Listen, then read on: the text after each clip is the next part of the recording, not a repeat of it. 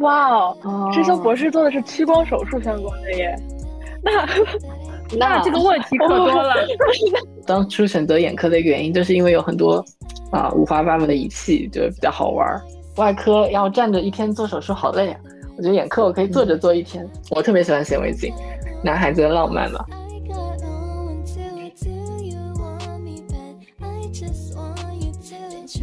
Hello，大家好，欢迎来到第四十八期，然后这又是一期呃科室特辑。我们这一期的题目是眼科专场。我是最近打开微博就要开始暴躁的小松。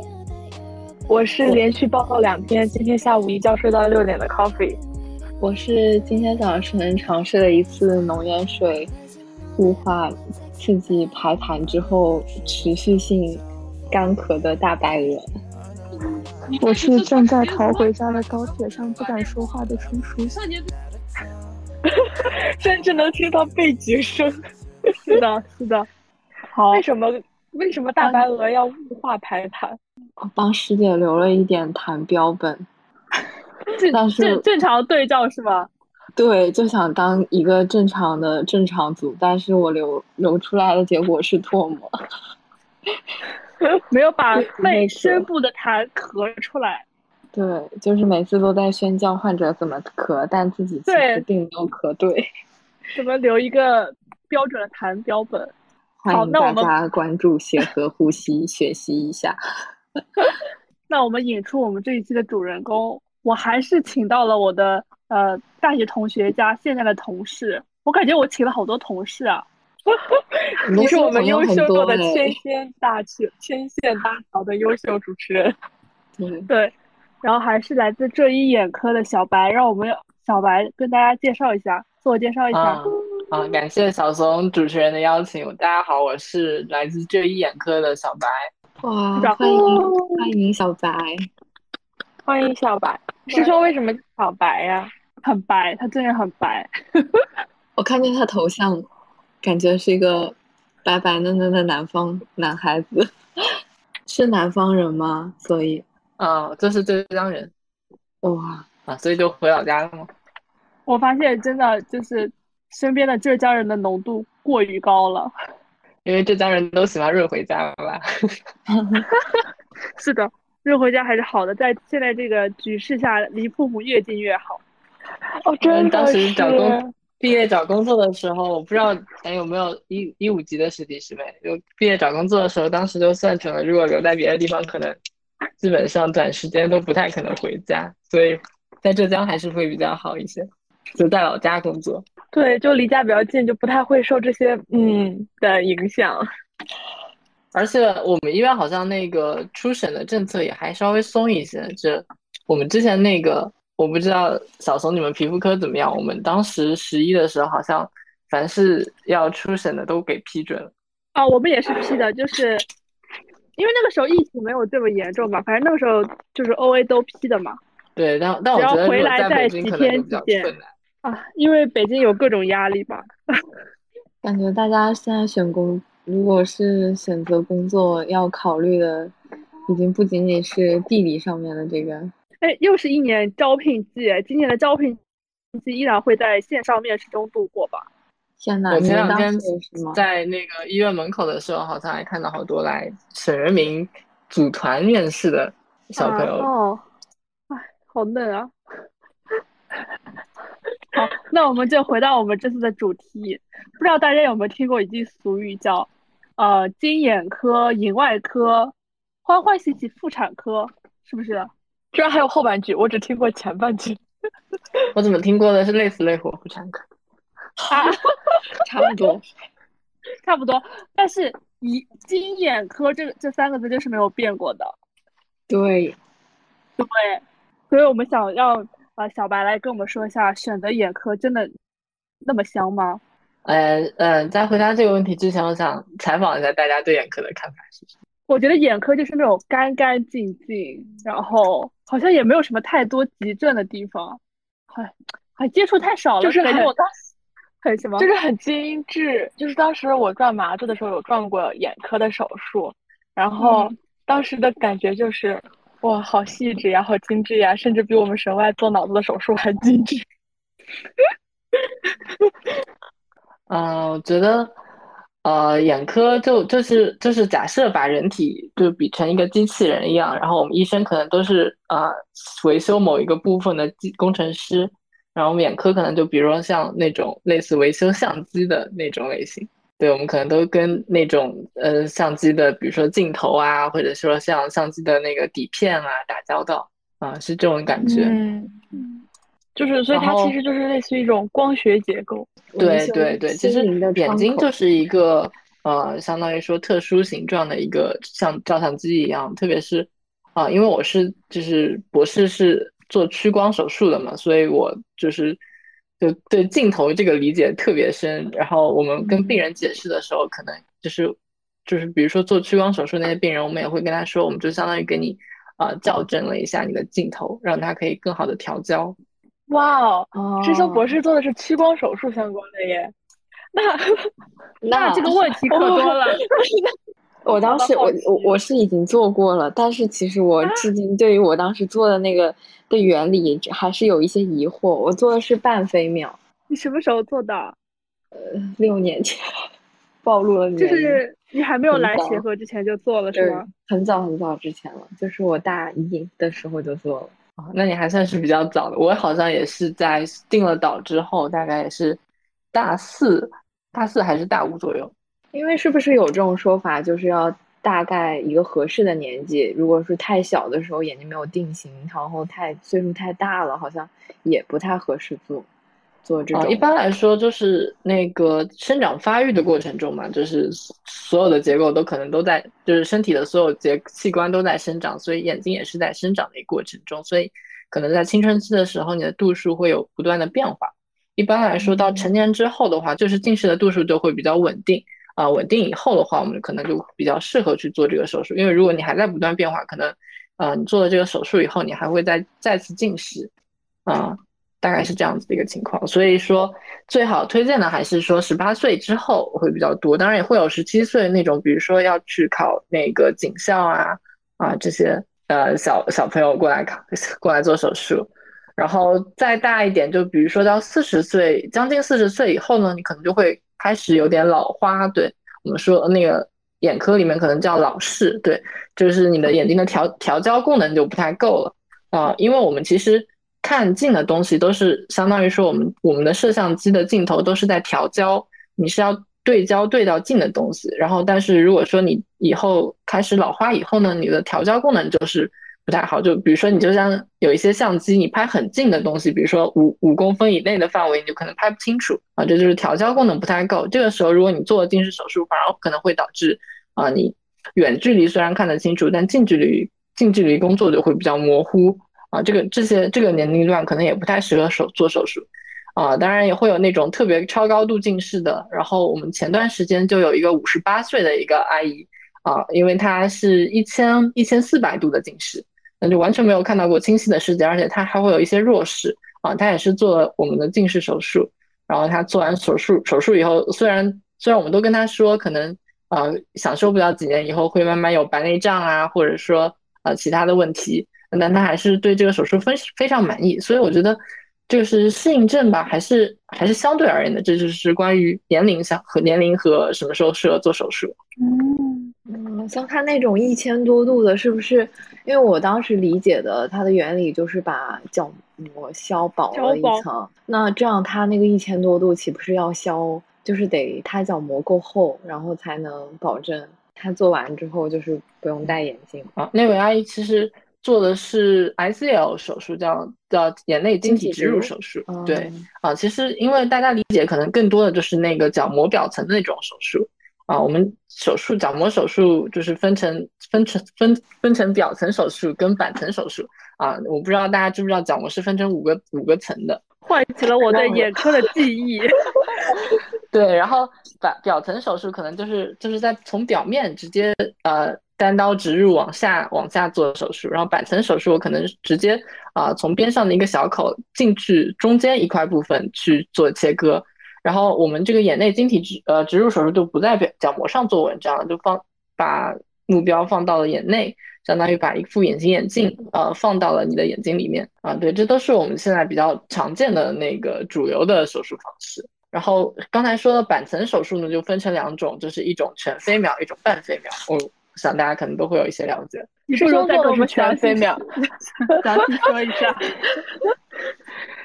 我感觉就就完全变成那个答疑环节，大家觉得全就朴素的认识上，觉得答呃那个全飞秒跟半飞秒什么区别？哎，我记得一个是有半的，一个是对怎么就是直接半飞取一个，然后从一个半飞好像是有，就是做了一个半，然后把那个掀起来，然后在里面削掉一层，对不对？嗯，对，大家知道那个眼睛的表面就是最呃角膜的最顶最前面的那一层，就是角膜的上皮层啊，就是上皮层的话是啊、可以再生能有再生能力的，然后这上皮层下面是有一层那个前弹力层啊，前弹力层很薄的一层，有点类似基底膜那种感觉。然后在前弹力层的下面就是角膜的第三层，我们叫基质层，是角膜最后的一层。那一层其实是我们屈光手术，就是影响大家屈光度，就是影响这个镜头的那个放大呃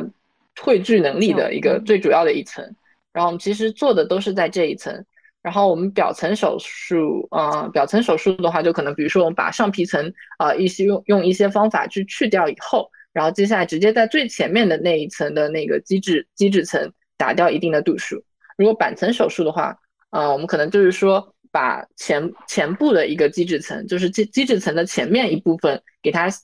呃掀开来，呃，或者说是在那个基质层的中间直接打出一个度数，然后从边上去去掉。我不知道大家能不能理解，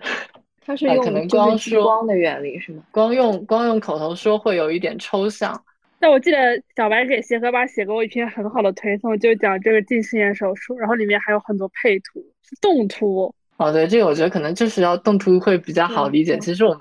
门诊的时候跟那个就是希望做近视手术的患者来沟通，也是说会拿一些能演示的一些啊、嗯材料。那小白自己做的是什么手术？哦，我做的是表层手术，那个叫 TransPRK，嗯，TPRK，啊，它就是说直接就是最简单的就是直就我之前说的，直接从那个上把上皮细胞打掉以后，然后就从最前面的那个基质层细胞去掉一定度数，然后让上皮细胞自然的扑回去啊。这种手术的话，嗯创伤性会比较大，然后但是好处就是术后可能就没有呃完全愈合，就没有一个板层的一个伤口。但是它会比较呃痛，比对不对？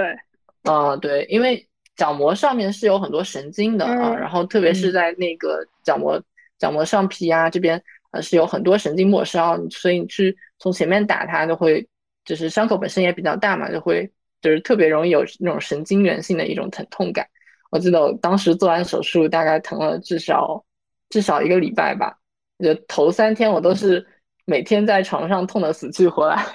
就基本上没有办法睁眼的状态。那你当时呃是为什么不选择像现在比较多的全飞和半半飞？就是因为哦我本身这个的话就是没有完全没有伤口的嘛。对，呃，一方面就是就是也看人嘛，这个这个手术呢，就是说疼痛感会比较强，然后其实嗯因为会导致说很多的神经损伤啊，然后可能会术后的干眼发生率也会比较高一些，这其实是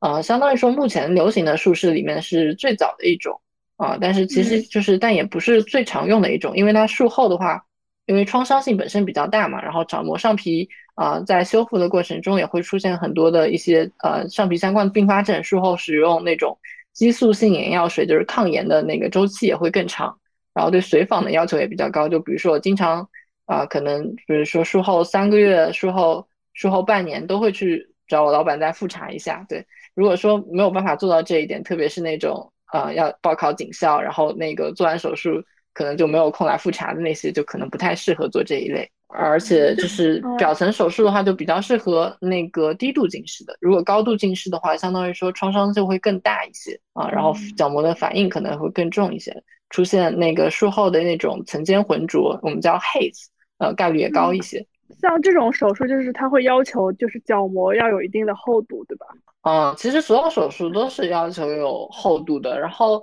因为就是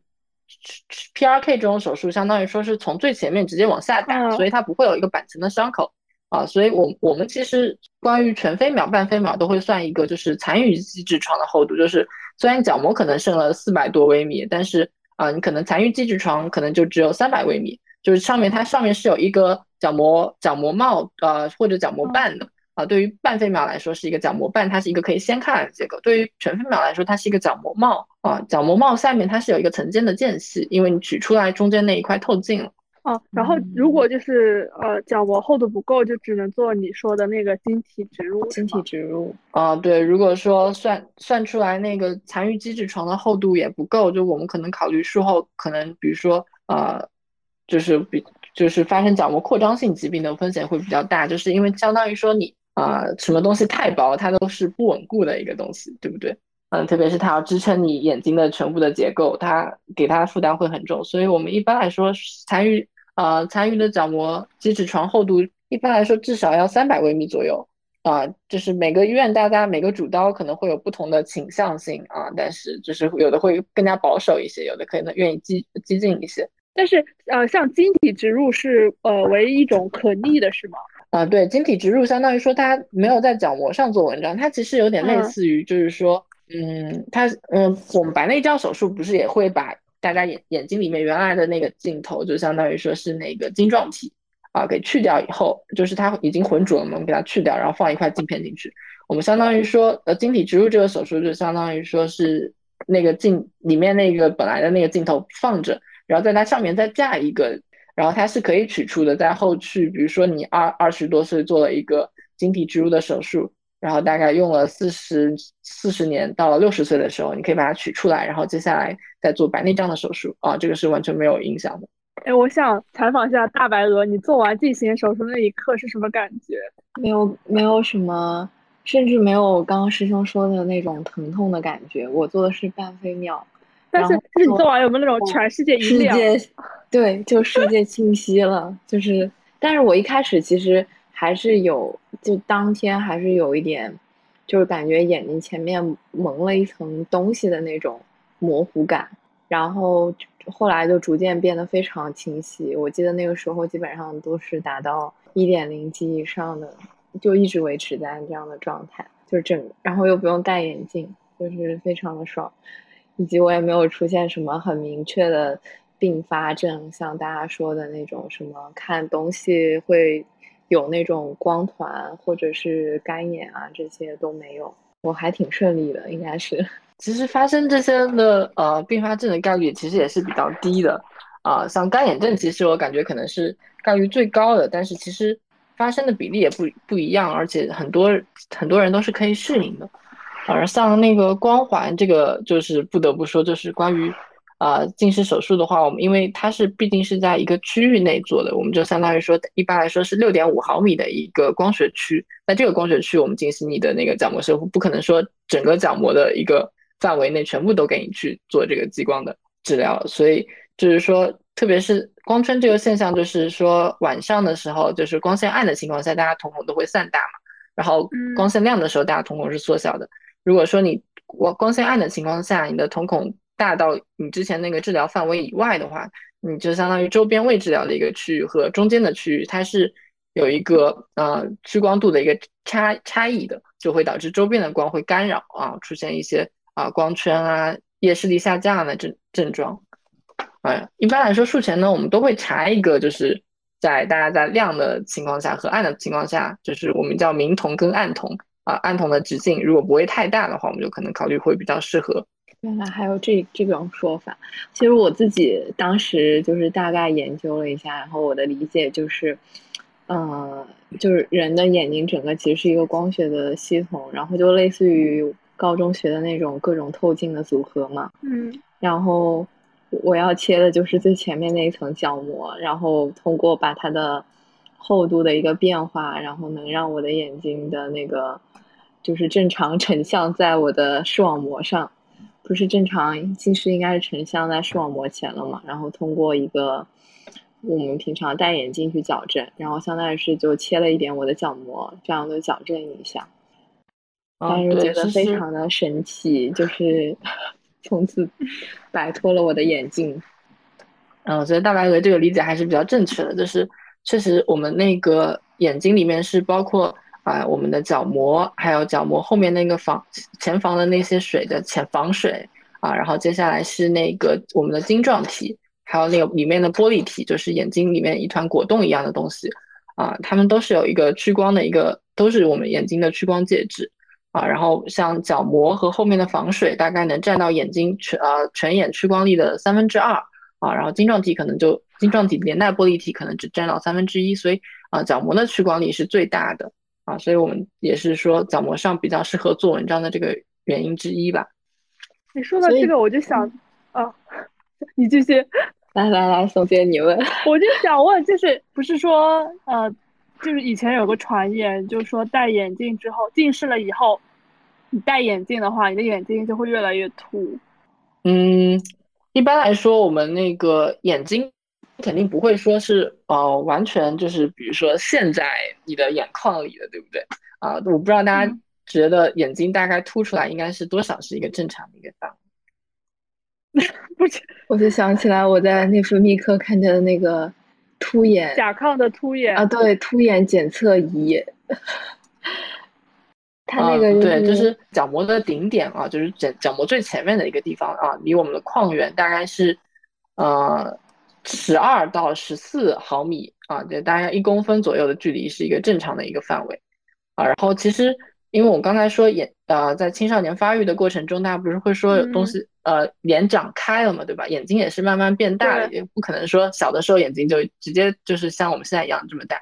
所以眼睛就相当于说，比如说以前是一个很小的一个球，然后慢慢的变大，慢慢变大啊，所以它那个眼轴的长度，也就是眼睛的前后直径，就是这个球的直径啊，也是一个增大的一个过程中啊。然后一般来说，如果近视眼的话，特别是像那种病理性的近视，它的眼轴的眼轴会比较长啊，这可能会导致它眼眼球的一个啊突出啊。但一般来说，低度近视的话，那个并不会造造成特别明显的眼球突出啊。一般来说，可能因为我们眼睛其实近视眼镜嘛，相当于说看你通过近视眼镜看的话，你的眼睛是一个啊缩小的一个状态啊，所以说你摘下镜眼镜跟戴上眼镜，你自己对自己的认知是不太一样的啊。你看东西，你也会觉得好像戴上眼镜东西都变小一点，然后摘下眼镜东西会变大，所以就是。戴上眼镜以后，那个成像的一个改变啊，可能是我们大大家觉得自己眼睛好像变凸了的一个原因啊。当然，刚才说到那个，如果说真的有眼轴的增强，确实可能会导致一些啊眼球的突出。然后刚才说到甲亢性相关的凸眼，就保就是主要说是眼眶内的一个内容物啊推挤，把眼睛往前面挤啊，这个也会导致造成一个凸眼的一个情况啊。所以一般来说呢，低度近视其实啊凸眼的发生，其实很多可能是大家的一个错觉。哎，我想到，呃，因为我之前在整形科的时候，好像有遇到一个患者，他就是甲亢凸眼，然后是在眼科做的手术，好像，哎，这算是眼科做的手术吗？嗯，如果说是甲亢相关突眼的话，就是呃眼眶内的那些组织结构啊，对，可能会做一些眼眶的手术来那个进行修复。然后我当时就觉得他那个修复的效果好好啊，他就是两边他好像是只有一只眼睛凸出来，然后他就说他把那个嗯做了之后，就两个眼睛看起来还挺对称。啊啊，因为两边眼睛的话，可能就是如果说突出程度不一致，超过两毫米的话，可能就会有比较大的问题。然后，嗯，所以一般来说，呃，两边还是会保持一致的啊。说到这个问题，我想到一个很有意思的，就是说大家觉得两边近视的那个度数会完全一致吗？肯定不是，我遇过相差很大的耶，有的人就会相差很大哎。我初中同桌差了好多，但是很奇怪，就感觉差了四百度。啊，对，就是呃，一般来说可能差个一百多度的，我们就可能就会考虑就是两有有差别嘛，两个眼睛有差别，我们可能叫屈光参差啊。超过三百度以上的，可能我们就考虑会有一些遗传相关的因素。嗯，然后这种的话，其实还蛮适合做近视手术的，因为你如果说是靠戴眼镜矫正的话，我们大家都知道，就是通过眼眼镜的那个像啊，其实大小是不一样的啊，所以如果相差哦太大的话，你可能啊投射到视网膜上那个像的大小太不一致，导致你的那个脑大脑没有办法去把它融合为一体啊，可能会导致一些啊屈光参差性的弱视啊，特别是儿童的话。一般来说，双眼的那个容像的那个差别不能超过百分之五啊，超过百分之五可能就会导致一个容像的一个问题。也就是说，它如果两边相差度数特别大，其实它两只眼睛就是成像之后，那个图像大小可能相差就很大，就会影响到这个主要就是框架框架眼嗯镜可能会导致一个物像的一个大小的一个差别啊，戴隐形眼镜的话可能也会稍微好一些。所以这种他们就更适合去做手术。对我我因为我们我们这边其实啊，浙一这边的话，体检出体检班的那个时间还是比较早的，就我们刚回来就开始呃出体检班。我不我不知道那个皮肤科可能是没有吧。皮肤科不需要去体检。对，然后我们每天可能都有三个体检的岗位，然后周末也会有，所以我本来本来以为我来来杭州躺平就不用周末上班了，后来发现周末还是照样得早起。对，然后在体检的时候，我就会发现好多啊、就是比如说他有一只眼睛可能就一完全正视的眼睛，它是一点零的，然后他的话另一只眼睛可能就只有零点零点二、零点三这样子啊，这个时候可能会推荐他去做一个近视手术，因为这这一部分人的话，其实他他是戴眼镜的意愿是不高的，因为他其实相当于说有一只眼睛是可以看清楚的。哎，我记得就是会看到那种小朋友，他是因为弱视嘛，然后他就会把一个眼镜遮起把一来个眼镜遮起来，对，啊，对，就是说，就用进废退嘛，这个很简单的一个道理。嗯啊，就是说，比如说，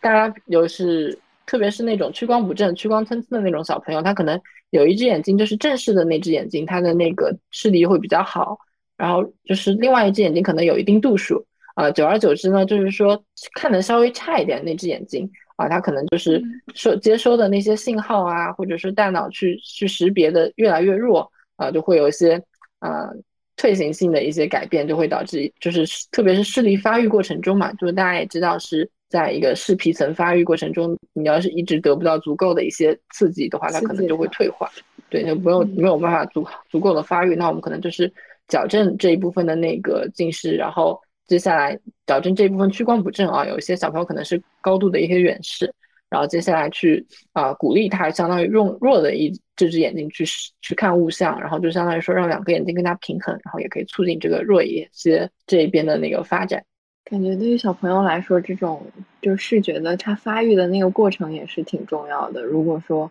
他在就发育的过程中有这种呃视力的这种问题，其实如果没有得到纠正，是会对他后面嗯、呃就是成年的过程中可能都会有很大的影响。嗯，对，所以说小朋友如果说发生一些啊、屈光不正的一个情况，其实还是比较鼓励说是能够那个带进啊，或者说其他方式啊，像那个啊 RGP 啊，或者说像那个 OK 镜啊这些来阻角啊，阻角以后，然后保证那个视力发育啊。至于成年人嘛，那可能影响就小一些。你比如说，就经常会有一些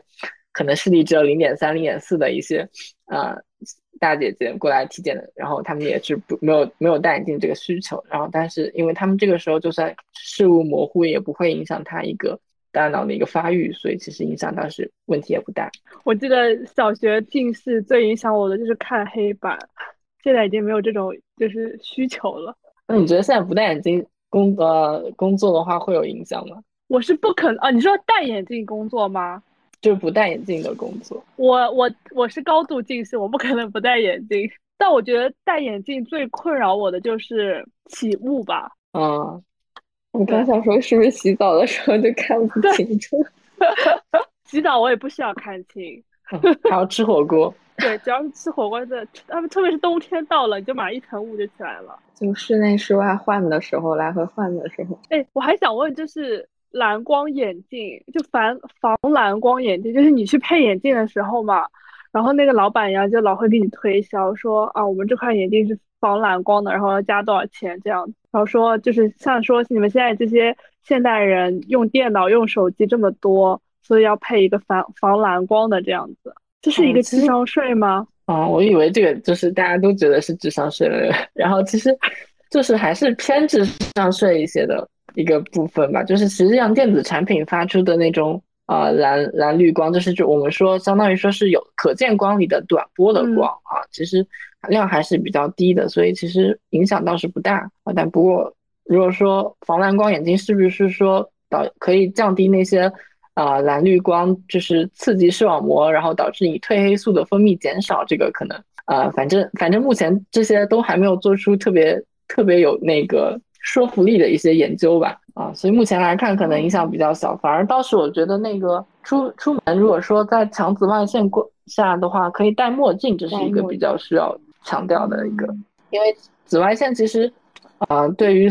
人体，我我觉得可能对皮肤应该是影响很也很大的。对，所以对眼睛的话，也是说包括像视网膜啊、视网膜的损伤啊，或者说是像那个晶状体的浑浊啊啊，像那个角膜的老化，还有说。啊，那个玻璃体呃，玻璃体浑浊、晶状体浑浊，这些可能都会跟紫外线有或多或少的关系。说起墨镜，这就是我不能，就是好像也是有那种墨镜是夹在近视眼镜片上的，对不对？哦，是有那种有的有的，我爸妈都戴那种。我能想到，然后会把它掀起来的那种。啊，对，就是那种青青蛙一样的。嗯，所以我当时做完近视手术，感觉感受特别好的，这个也是一个点，就是我比如说戴墨镜就不需要去选配那种啊。对，有有那个度数的墨镜，那可以买好看的墨镜，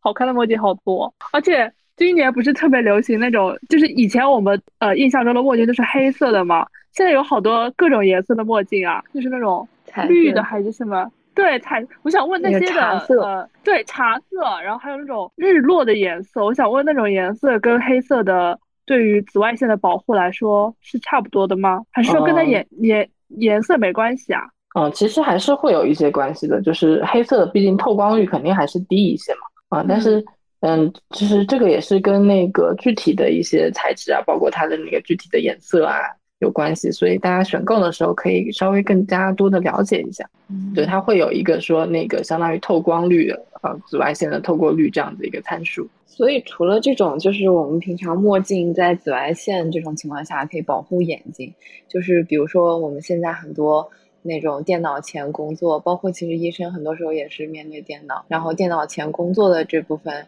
人有没有什么师兄有没有什么就是推荐或者是建议的护眼的一些可以分享？哦，我觉得可能就是因为呃保护眼睛相关的一种 tips 可能就是啊有科学依据的和没有科学依据的，就是特别多，大家都有点五花八门难以甄别。其实比较重要的就是说注意那个。就是注意休息吧，就是比如说你看视镜工作一段时间以后，你比如说需要就是说看远啊，这样尽量休息一下，这些这样可能是会比较有效果。其他的话没有什么太大的要求，包括我们做完近视手术以后，可能很多患者会问，就是能不能比如说看电脑啊、看手机啊，其实影响是不大的，就只要注意休息就好。啊，我当时好像还受到恐吓，然后两周之内都没有敢。就是接触电子类产品的这种屏幕啊，因为当时做完那个 PRK 的那个手术，就是那个表层的那个激光手术术后，其实恢复还是会比较慢，就不像可能啊全飞秒啊、半飞秒这些，就是术后视觉质量马上提高。啊，当时在我还戴着那个绷带镜的时候，然后就不得不去参加考试。我当时我感觉我眼睛离屏幕的距离可能就只有五公分，看不清楚。对，就完全看不清楚，但。其实影响也不大。嗯，做做完 T P R K 是有说三天之内不不看手机这种是吗？也没有说不看手机，但是因为你那个角膜上皮缺损的情况下，你的刺激症状会很重，嗯，所以说你其实是睁不开眼睛，就包括说那个刺激性的流泪症状就很重啊。但是我看好像咱们班康神做完以后就反应就还行，然后他那个照样参加组会啊什么的。但我记得个体差异很大，对个体差异会比较大。有一个女生跟我说超级痛，是不是刮到这种做这种是会麻醉的，对吧？啊，对，就是就是眼睛这种手术的话，特别是像我们屈光组的这种手术，一般都是说点一些麻醉药啊，像丙啊丙美卡因这种麻药、表麻药就可以。对对对，就是麻药像眼药水一样滴进去这样子是吧？对对对，然后一般可能会滴个三次左右。然后，所以做完刚做手术那一段时间，包括术后的一段时间，可能都感觉不到疼痛。然后，可能做完手术一两个小时的时候，突然感觉眼睛有点刺痛。我虽然说啊，半飞跟全飞的损伤会比较小，但多多少少还会有一些异物感的啊。这个大家就是做完近视手术以后会有体验到，这个也是很正常的一个现象，就是因为麻药的效果刚过。说到近视，我还想问，就是配近视眼镜的时候。不是有一个图，是有一个有一个是绿底的，有一个是红底的嘛？然后他问问哪个更清楚，这是什么意思？啊，就大家觉得绿光跟红光的区别主要是在哪？光的波长不一样。对，就是它的波长是不一样的。然后其实我们相当于说，我们看东西，比如说大家都知道要刚好投影在视网膜上，对吧？就是实际上，那你因为波长不同的光，其实投影的位置是不同的。就一个可能投的投在。波长更短的可能折射的更折射角更大，可能投影在视网膜的前面，对，然后一个可能投影在视网膜的后面。对，我们就是说嗯让你红绿光看的差不多，也就是说，相当于说啊、你的视网膜是在红绿光中投影的那个像的投影中间啊，这样的话我们就可能相相当于说是一个更好的一个呃正式的一个状态。哦，我都没有关注到，原来还有这个问题在。可能是我我真的配镜的，我当初配镜的地方不是很专业，就是 我都是在那种去眼镜店配镜的。但是就我感觉，像我这种对于我这种近视选手，到后期就是因为爱美，然后就会开始佩戴隐形眼镜，因为就是在对对对，在决定去。好的，有度数的美瞳，然后就是为什么一直就是没有去做那个手近视手术，然后因为你要戴美瞳，对，为什么为什么不找那个整形科做个双眼皮手术呢？我觉得这样会显得眼睛更大一些。因为已经是双眼皮了，它是多层，哦，但是就是是做完近视手术，就是不太推荐他去戴美瞳这种吧，就是因为他会不管对角不管做不做近视手术，其实都不推荐。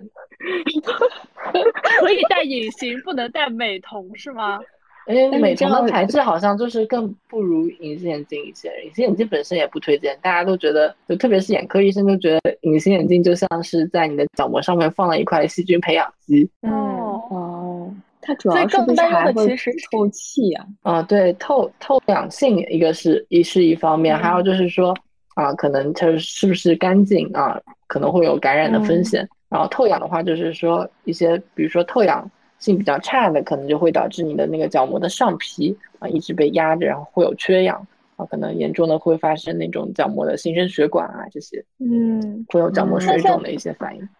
那像戴 OK 镜会有这这这方面的问题吗？OK 镜其实也是一个很高透氧的一个硬性材质啊，然后它它其实是相当于说是压平角膜的，像那个温医，就是温州医科大学他们那边做的一些研究就发现，就是 OK 镜甚至还可以说延缓一定程度上去延缓它那个眼轴的增长啊，就是那个轴，就是相当于说你本身眼球形态可能是有一个变化，然后 OK 镜虽然在前面压着，但可能让整个眼球的呃一个形变会有一个延缓的作用。啊，这个我觉得还是可能会有比较大的啊、比较大的意义吧。嗯，因为现在近视防控的方法其实还是会比较少一些。嗯，最推荐、最明确有效的就是说要保证在自然光下的一个户外活动。接下来比较明确的可能就是说像 OK 镜啊，或者说像低浓度阿托品啊这些。我不知道你们有没有小小学的时候有没有同学是耳朵上掐穴位，有那个什么紫，然后在耳朵上按了好多好多个，不是就好多那种小贴片，然后他会给你贴耳朵的穴位贴在，耳朵上，然后它就不近视了。真的有用吗？我比较好奇，是中医的穴位吧什么的。啊，这个我记得之前好像不是还有一阵子比较火的，就是说那个眼保健操是体育老师发明的，我不知道大家有没有听过。我一直怀疑是这个基本眼保健我做了一整个小学，我甚至初高中都在做。哦，我记得我之前眼保健操还有啊，还还还帮什么？我还帮那个老板做找那个做 PPT 的时候找过相关文件啊，是一九六几年，好像也就是确实是一个呃，反正是类似那种 对对对发明的。然后后来好像是在嗯，就是说政府的那种防控近视的一个呃，相当于说是一个政策里面被推广，后来就是全国可能都做，但是实际上它的那个呃对就是防控近视的效果还是不明确的。因为我记得现在眼保时健操好像已经改革了，改就换动作了，好像。对对对对，我就想说这个，就是好像之前是有一个呃什么，就是沿沿着那个眼眶上下这样轮划刮眼那种。眶，什么按揉、就是攒竹穴、按压、清明穴什么，然后就是那个动作好像说什么会增加就是眼睛的感染，就是因为你的手不干净，然后就这样做，然后所以就把那个动作取消了。后来好像好神奇、啊，哦，找到我之前给我老板写的那个眼保健操，最早是一九六四年由北京医学院刘世民副教授编制的啊，意图是通过按摩促进局部血液循环，放松眼外肌，从而改善视疲劳啊。所以其实一开始也不是为了防控近视的，后来是上海市眼病防控所，然后加以简化，然后应了那个中央要求开展学生视力保护工作，在全国范围内推广。所以它一开始可能，呃并不目的就只是说一个改善视疲劳、放松放松眼部肌肉的一个作用。我记得还有哦一个那个什么，最后就是揉捏耳垂，然后脚趾抓地，你 你们记得吗？就是还有要抓地我的个。那个年代没有这样的动作，有有脚趾抓地呀、就是我没有，记得最后一个我没有。代就是现在回想，就非常的好奇，为什么脚趾抓地可以算在眼保健操的一个动作里面？分散注意力。哦，对，我觉得促进血液循环，反正 哦做了肯定会比不做好嘛，而且至少你闭嗯做 做眼保健操闭眼休息的那段时间啊，嗯，就是像是，咦，怎么我们的主人又被被挤走了吗？厂牌卡出去了，怎么这样？什么情况？我真的很好奇奥美你怎么还，不油真的你怎么还不做？你怎么还不做近视眼镜？啊，近视啊，我手术。不想，我我觉得戴美瞳挺好的。对他这样还可以继续找一个需要戴美瞳的理由和借口。没有那种平光的美瞳吗？有啊有啊，有平光美，但是你做了近视手术，你毕竟把角膜就是有一些有一定的那个，哎 Hello，师兄出小白师兄回来了怎。么突然被挤出去了？师兄好，我们过于聒噪，然后把师兄给挤下挤下场了。师兄，我也想问，能听到吗对？我我，hello hello，可你怎么突然以可以掉了？啊，刚才刚才动了一下那个电脑的充电线，然后它就暂时熄屏，然后它就自动被腾讯腾讯会议哦踢出去了。哦，师兄是连着大屏幕是吗？是连着显示屏是吗？对对对对，感觉现在很多人都换了大屏。对我们宿舍现在人均大屏，真的很爽。要不然就是你读文献就在自己的小屏幕上看，就是很头晕眼花。对，脑子痛痛还是太对着屏幕的是的时间太久了。嗯，之嗯前还有听说是吗，嗯嗯，师兄说，我有时候就在那个我，因为我们眼科不是，我不知道大家有没有看到，眼科有一个裂隙灯，比如说一下午看了一百多只眼睛，我感觉眼睛都要瞎，一百多个患者，呃，也不是患者吧，一百多个体检的人，然后相当于两百多个眼睛，可能三百多个眼睛，我感觉眼睛都快瞎了。天呐，我感觉那个裂隙灯本身就是，其实看上去就是眼睛就对眼睛就是一种呃比较大的那种刺激。嗯，这个其实就只是一镜个，呃，一个就是普通的一个灯泡的一个光，倒是影响不大的。嗯对，但是就是看久了，比如说看一上午，就是啊，但我们其实对我们来说是反射光，但如果说像刚才、嗯刚才我不知道哪个师弟还是师妹提的，就是啊说眼就是那个散瞳嘛，对吧？散瞳查嗯眼底的这个过程中，其实那个啊光照的时间会比较长，可能大家嗯做完以后觉得眼睛会亮瞎，特别很多人，然后被我查完眼底都会跟我这么说。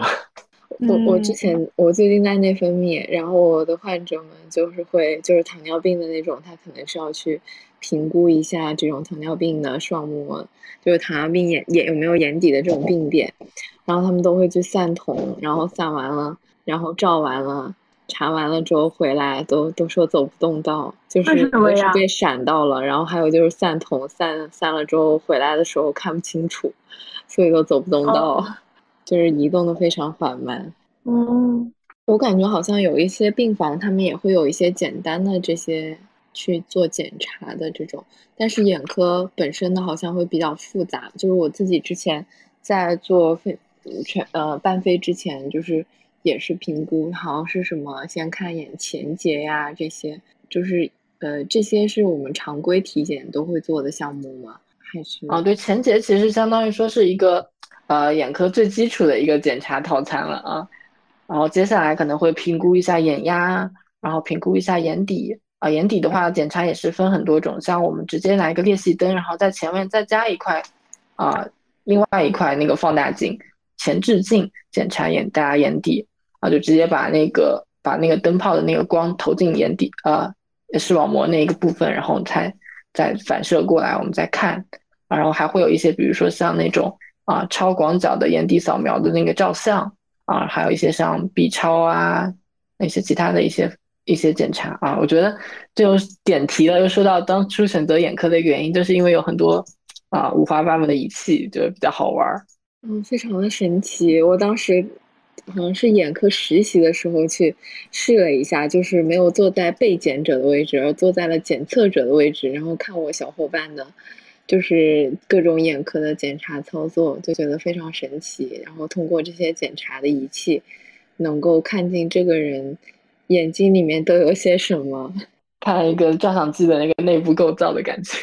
对，然后还有一个很有趣的就是他们其实人的整个视觉成像系统很感觉是很奇妙的，但是我一直都没太弄明白，就是它可能除了前面成像的过程，就是从成像然后到后面投射到大脑皮层的这个过程，是不是也也很复杂？其实，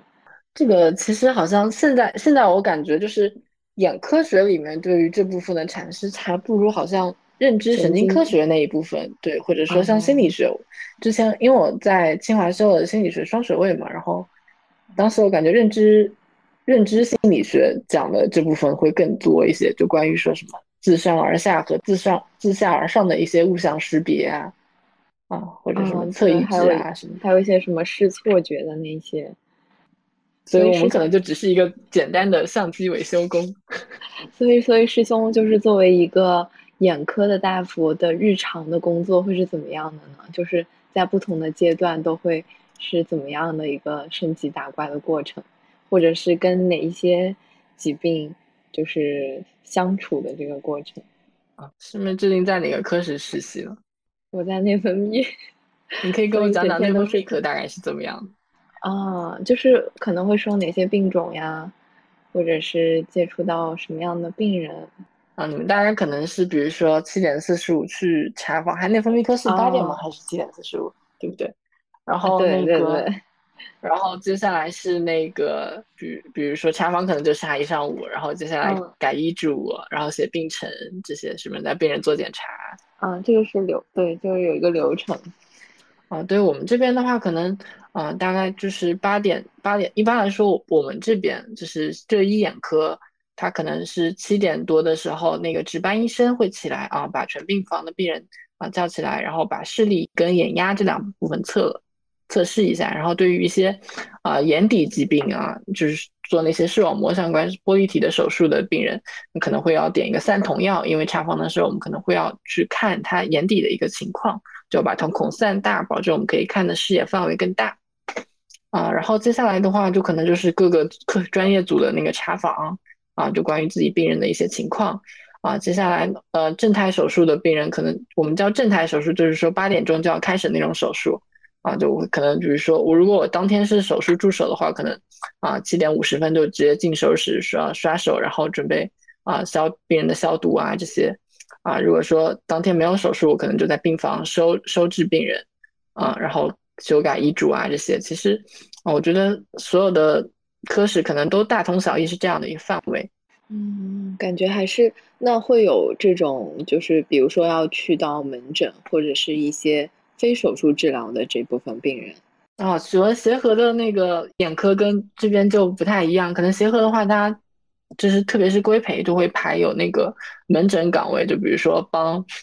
教授们那个就是出诊病人啊，或者说啊做一些记录啊。然后我们这边的话，可能就是这种门诊班的啊要求就会小一些。然后其实啊，因为我们浙一的话，可能大家出门诊的时间都会比较早，可能规培后啊聘完主治嘛，规培后就直接聘主治了嘛。聘完主就直接自己出门诊了，所以后续可能就是很早就自己出门诊，就不会说有一个跟门诊的一个过程。所以，所以又回到了刚刚那个问题，就是师兄一一开始选择眼科的原因是什么？啊、对，我觉得眼科的话，就是呃，当时我其实最最早最最主要想做眼科，就是我觉得外科要站着一天做手术好累啊，我觉得眼科我可以坐着做一天。坐着做手术，而且很对对精致。对，而且就是你是坐着，然后看着一个显微镜，反正我当时我觉得我特别喜欢显微镜，啊、之前去那个实验室做一些电竞标本，我觉得看电竞我觉得很快乐，就反正可能就是男孩子的浪漫吧。一些放大或者微观世界的东西。对，而且眼科的话，就是说，呃，可能比如说你可能只是规培生，如果说你在外科的话，可能就只能当比如说二柱或者三柱，拉拉钩啊，扶扶镜子啊，对不对？但是眼科其实基本上就只有一柱这个位置，所以其实你很早就可以说，你就直接在那个教授的边上给他打，就是最直接的下手。就是可能很早就能去，就有很很有参与感，能够加入对对，我觉得可能就是让觉得自就是参与感很强啊，自我效能感也会比较强。比如说啊，像白内障的那些超乳的仪器啊，你去怎么连接啊？后端波切的那些仪器你去怎么连接？可能比如说有一些啊巩膜冷凝啊啊，可能需要你去脚踩脚踩踏板这样子。然后你在做手术的时候，那个我们会有一个助手镜，然后你也是可以完全实时的去关注那个教授看到的一个视野范围是什么样的。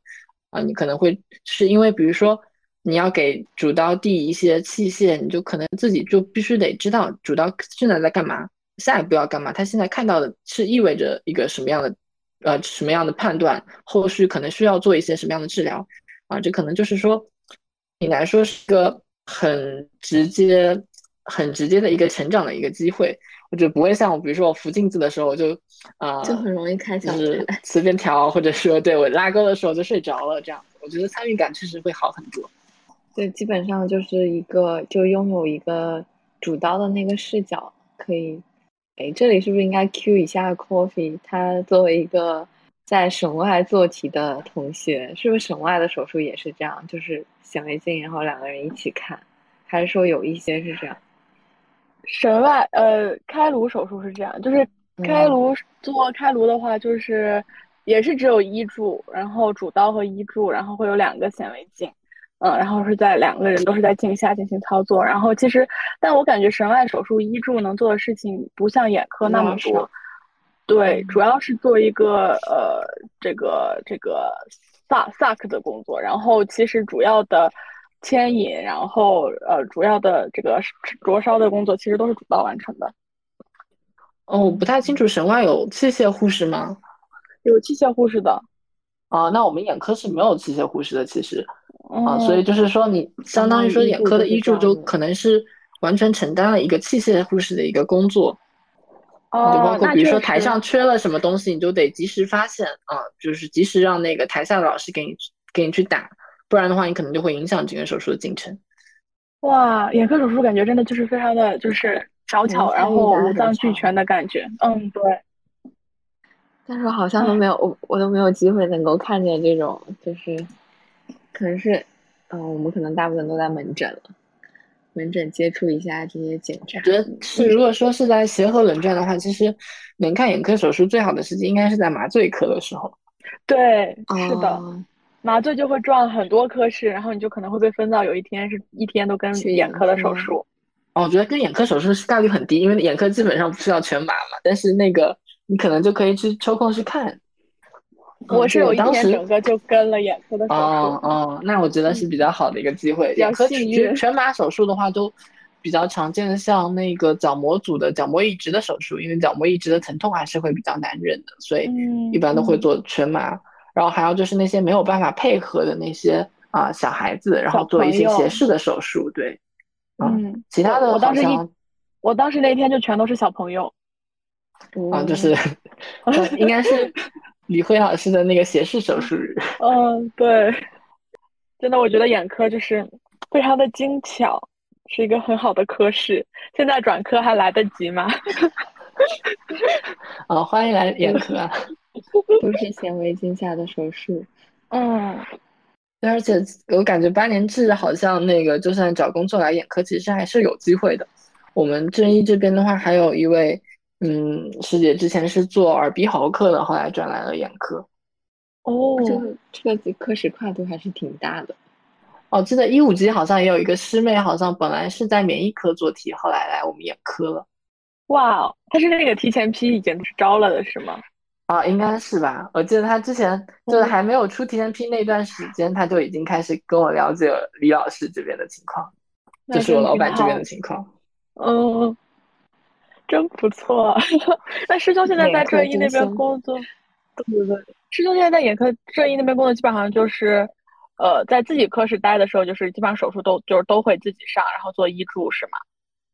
呃，一般来说还是看那个手术难度，但是其实，呃，大部分就是眼科最难的就是相当于说后段啊、青光眼啊那一些手术啊，做助手的要求可能会稍微高一些，但是就碰到比如说那种 nice 的主刀，然后你比如说呃有一些步骤他可能没有完全跟上，他也会带你，就是这种其实也是还是会有一个比较好的一个体验的。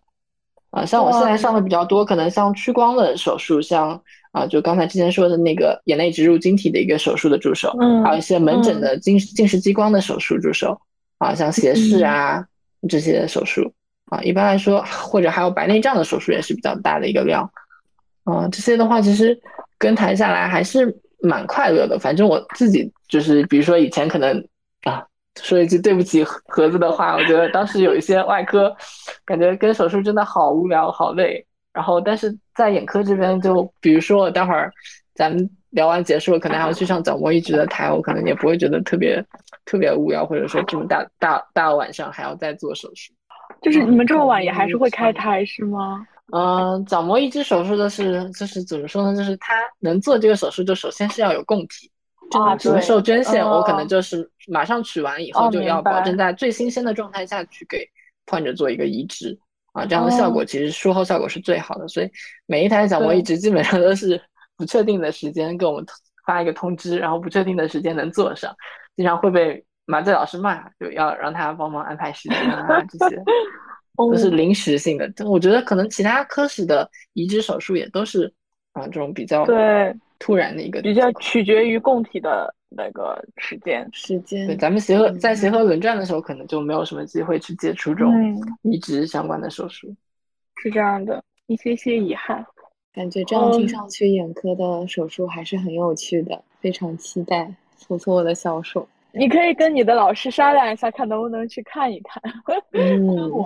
啊，但是我觉得就是旁观眼科手术的那种体验感可能不太好。然后就要参与我我们反正去这一眼科的那个手术室里面都是有那种那个录像的，就是因为相当于说对于我们助手跟主刀来说，可能可以在显微镜下看，但是对于旁观的手术的人来说，可能就只能在那个外面的一个显示器上看。啊，对，如果说有一个录像的话，可能对大家体验会好一些。我不知道外科是不是很多也是都有一个外外科，因为都是有那个腔镜嘛，所以大家其实都是看着那个屏幕的。嗯，然后神反正外神外神神外有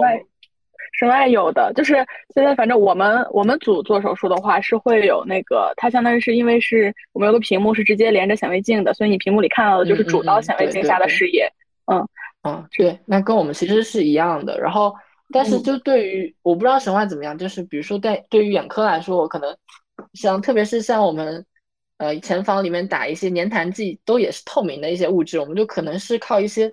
啊、反光啊来去看，其实你在那个屏幕上是很难看到的。所以其实这个时候的话，就是说你哦自己用助手镜看是很重要的，就是你能靠那些反光看出那个粘痰剂在眼睛里面怎么样。啊，然后比如说，或者是说有一些很小很细节的，比如说你的那个角膜是不是很干燥啊，一些什么都是需要哦从显微镜下才能直观的看到，可能从那个屏幕录制的那个清晰度就没有办法满足这个要求。啊嗯所以可能旁观手术的乐趣不如直接当手术助手的乐趣。嗯，确实。那我觉得还是因为眼科其实它手术真的非常的精致，它的操作空间其实很小。像神外就算开颅，它开的那个骨窗其实也不会特别的小，怎么着也会有十乘十，大概这个大小。但是大家知道，那个嗯对于我们角膜手术来说，因为角膜大概就只有五百微米左右，然后就相当于说零点五毫米的一个地方，然后你在这个地嗯方再去做一个很小的一个口子，然后去切大概几十微米的一个角膜组织啊这些嗯啊，然后像前房的深度大概可能，呃，前房深度也很小，然后你在前房这么小的一个范围内，你还要去啊做一些操作，然后特别担心就是你的天花板和你的那个地板都不能去碰。哦，对对，我记得我们当时有一个眼科有一个操作体验课，类似于，然后就是去那个模具上进行操作，其实做对对，的是白内障的白内丝障的手囊手术，术丝囊这个操作，对丝囊，对，然后就是不能碰上面，不能碰下面，然后就是在一个上下之间的一个空间里进行操作，不然它就会报警。对，就是机器会报警，但实际上就如果你真的嗯手术上碰到这种情况，可能就是患者的预后不会那么好。啊，就可能会有一嗯些，比如说包括内皮的损伤或者后囊膜破后囊破了可能就会导致那个玻璃体啊玻璃体流出来，你可能就会要做前方的一个剥切，前段的剥切，你可嗯能就是啊，你这一台就没有办法像正常的白内障手术二二二十分钟左右就下了，你可能就要做一个多小时。眼科的医生千万不能手抖？都会乱。眼科其实我我观察，据我观察，我觉得就是大家如果手是悬空的话，肯定都是会抖的。一般来说，你就还是有技巧，比如说把你的小拇指啊搁在患者的额那个嗯前额上，这样子对，靠一靠，然后基本上手就会更加稳。嗯，像神外手术，他们就有那个手架，就是专门靠着，就是用来搭手的。所以师兄平常会有就是刻意的去练习这些就是动手的这种控制力啊之类的，比如说什么鸡蛋壳上之类的，或者是之前之前之前也有那个师兄叫我是是拿那个我们的那个四囊镊去剥那个葡呃那个葡萄，对，剥葡萄皮。啊，对，然后我们那个眼科的话，可能就是说，除了之前给大家说到那个模拟仪，可能会有一些猪眼的练习啊，就比如说哦啊，去屠宰场去订一批他们不要的那个猪的眼球，然后拿到我们实验室，然后用显微操操作那个器械去做。嗯，猪真的是上下四处都被我们利用了起来。啊，猪猪真猪猪这么可爱，怎么可以放过猪除了吃，猪猪哎，浑我记得当。时我们上那个眼科的那个课的时候，好像是有那种机器的，然后让你操作。当时是什么？哎，切角膜，还有什么挪珠子还是什么？它是有个模拟的那种，是啊，切角膜应该不至于吧？就是它是有一个模拟的，然后它有两个手，对对，然后两个手，然后让你，然后你你做完那个就像打游戏一样，打完还然后还会有一个评分什么的。啊，对对对，就是刚才刚才哪位师妹讲到的那个模拟器。嗯，就是做那个类似于白内障的那个。对对对对，白内障的那个，因为协和其实是那个白内障的啊，它有后段模式。我记得我当时，当时咱们那个做完开完题以后，然后没有在轮转的时候去试过，就是后段的那个模式。然后，当然之前给大家试的都是那个白内障的那个模式啊，可能基本都是在四囊那一步让大家体验一下。啊，对然，后四囊其实练习的也是最多的，然后后面的话可能会有一些，比如说像那个啊超乳，就是超声乳化那个白内障啊这一些相关的操作。嗯，有乳化这个操作，我记得，就是往里挤。对，克槽啊这些，嗯就其实因为白内障手术刚开始是最难的，就是因为你相当于说一开始的空间是最小的，你要保证在这嗯么狭小的空间去开始。当你当已经把后面那个我们把晶状体比成一个蛋糕，你当已经把一块蛋糕切出一一个角切角以后，剩下的部分你想去切它，就是还是会稍微空间更大一点。嗯，就可操作性、可操作的空间就会更大一点，距离上下之间的距离。好的，好的，怂姐，那我们 我沉浸在，你知道吗？我下个月要去余杭，我沉浸在这个悲伤之中。为什么嗯余杭怎么了？院区换了是不？对，就是，呃，我们这里不是有有就是三个院区嘛，然后离我最近就是庆春，庆春是最老的那个。然后我其实这两个月都会在免疫科，然后我以为我不会换换组，换我以为我就是连着下去，对。结果他说不行，你这个月不能再待在青春了，因为大家都想待在青春，你知道吗？你免疫科为啥大还要赚两个月呀？对，我免疫科要转两个月。他说你不能待在青春了，你一定要换掉。然后就还剩枝江和余杭两个选择。然后枝江有一点不好的呢，是他的病房和感染科在一起。感染科晚上事情很多的，我也想起了在感染科上班的恐惧，抽血，是吧？然后，嗯，然后就想说，哎，那就去枝江吧，啊，去余杭吧，好远啊，每天想到要提前一个小时。呃，就是离那余你住的地杭下班会方比较远，早一些那就是通勤时间变得无比之长。对对对，就是当时当时大家来来杭州找工作的时候，想的都是可以啊、在医院边上买房子。后来发现，其实因为杭州这边就大家院区都搭建的很早，所以可能很早就要开始就不同院区里面倒。不同院就区就算包括是主任主任们也是这样，就可能啊、周一周二可能在这个院区，周二周三周四可能要去另一个院区，主任们的也都是得通勤。那这种交通杭州的交通便利吗？因为我啊，但是有班车，其实就像协和东西院一样，就比如说你假设这个月去是太远了 不同院区隔得太远。它好像其实其实跟东西院的通勤时间差不太多。我的印象是，还是在我初中，就是大概十年左右之前，我去过杭州两次，然后都是那种，呃，就是开车和那种大巴的那种，都是巨堵无比，不管是在什么样的时间点，就感觉啊，一般来说，西湖边上都是会特别堵，然后去嗯余杭对是的院区的话，一般来说，因为比较早，就没那么堵，好像。确实，其实没有那么堵，但是因为我想坐地铁去，坐地铁又要倒。啊，坐地铁，因为五号线好像是比较慢，就是比较绕的那种，对，所以五号线其我其实实算花时间比较长。我是二倒五，因为那个五它好像是绕外面绕了一圈的，对对说现在好像开了一个十九号线，但是我还没有去过那个余杭院区除了门诊楼以外的地方。我觉得那个院区我就是会迷路。我还没有去过余杭呢。你看吧，你真的好好好啊！你们你们你们在那里没有没有呃有啊有啊有啊有，我们理论上也是要去的，但是我只是暂时还没去。我们理论上规培期间好像至少要去半年吧，真好，主要是你们脑是一样都是 sooner or later 那种感觉。但是那边的环境真的好很多，而且我觉得那里的饭也好吃一点我我已经很久没有在那个庆春吃过的食堂菜。啊。那你中午都是回家吃的吗？我我不是午饭一般不吃吗？就是真是干活不累吗？我觉得我觉得吃完午饭你的那个肠道困肠道血流就会跟你那个大脑的那个嗯血流分流啊，然后就会下午就很就会。影响你的工作工作，而且你其实一天的那个能量摄入只要保证够，其实我觉得不一定要去说什么饮进食节律。影响，你早饭跟午饭可能就只隔四个小时，然后你午饭跟晚饭可能就要隔六个小时。那你为就是假设你只有早早晚两餐的话，那你其实每天的节律，我觉得可能会更正常一些。在病房的好处就是中午午休时间特别长，啊，你们还有午休吗？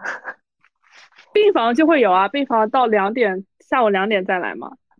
我们原来觉得是有的，但是实际上就是我发现就是会没有。就比如说一个组，我可能我们病房三个小伙伴，我们一天可能要收个三十多个病人这样。然后我就觉得从早到晚一直在干活，就是比如说你嗯先把之前的病人给办完出院，然后接下来就收今天要收的三十多个病人，可能中途还要去上个手术啥的。你们，哎，你们因为你们都是日间是不是？对我们日间居多，然后凡是出现一个大病例，感觉就很很断节奏，你就知道日间其实我觉得搞完一个也至少要半个小时，可能快一点就是十几二十分钟嘛。然后比如说谈话、哦签字啊，其实都是省不了的步骤，就是可能病例的呃都是模板化一些，就要填的东西更少一些，但是就我们这边不是都是要剪 VTE 啊什么之类的，有很多，有很多你每天额外的被那个 HIS，系统被 HIS 系统卡掉的时间，我觉得 而且有的电脑还特别慢，然后你要在那里等。对，而且你想，你要是被三十个病人卡掉，每个每每个病例，比如说啊、病例里面可能是六份，然后 VTE 两份，然后接下来那个什么核查、安全核查啊、风险核查啊那些什么乱七八糟加起来十几份东西，然后再开医嘱，然后那个医嘱可能也会卡。我感觉我们应该什么时候做一期来吐槽我们各个医院的 HIS 系统，各大医院各大医院及系统各禁止协和与这这一。测评，对，之前还听说哪个医院他们那个检验检验报告的系统跟开医嘱小还是明他们病历系统是分开的，分开的，是崩溃。就是 check 那个检查结果和他们写病历，单纯的病历书写是两个系统，然后需要分别打开，反复的来回切换。那我们这一期是不是时间差不多了？是的，应该是妥妥够。那我来结一个尾吧。好仓促的结尾呀！好的，好的好的，好的，好的。那我们这一期请到了小白，其实跟我们分享了好多好多的干货，特别是是的近视眼手术，而且其实眼科就没有大家想的那么轻松吧，还是有很多，就他们亚专业还是分分很开的嘛。所以再次谢谢小白来我们的播客玩耍，谢谢小白，好感谢赶紧过来。谢谢小白，来来为我们上课，不是来玩耍。谢谢师兄。对，可以，可能可以有有机会的话再说一些有意思的东西。感觉这这次就好像完全都是 眼科知识科普的那个。感谢师兄。好的，好的，好的，谢谢大家。